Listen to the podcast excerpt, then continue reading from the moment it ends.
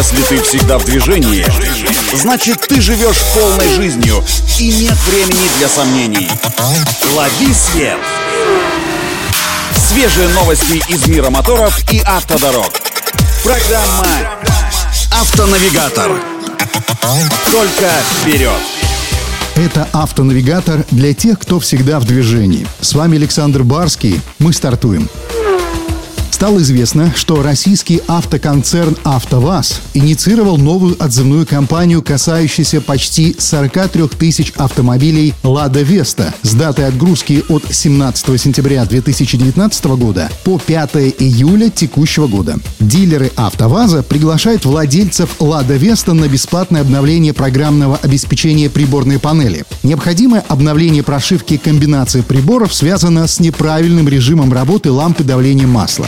Попутно дилеры намерены в целях гарантирования лучших потребительских свойств автомобиля «Лада Веста» провести переконфигурирование комбинаций всех приборов. А вот в чем именно заключается это загадочное переконфигурирование приборов, не уточняются. Но, видимо, это секрет фирмы появилась новость, что крупные автоконцерны Tata и Mahindra из Индии решили адаптировать свои автомашины для рынка стран Восточной Европы. Сразу после того, как в Россию официально перестали поставляться японские, европейские, американские автомобили, китайцы и индийцы начали активно осваивать этот рынок. И все бы хорошо, если бы не одно «но». Они совсем не адаптированы к российским условиям эксплуатации. Дело в том, что индийские автоконцерны Tata и Mahindra проектируют свои машины в первую очередь для стран с теплым климатом, где температура воздуха колеблется в среднем от 20 до 50 градусов по Цельсию. Соответственно, никаким морозом они точно не готовы. Решить проблему акклиматизации должен выпуск версий автомобилей с дизельными двигателями, которые будут рассчитаны под эксплуатацию с низкой температурой застывания.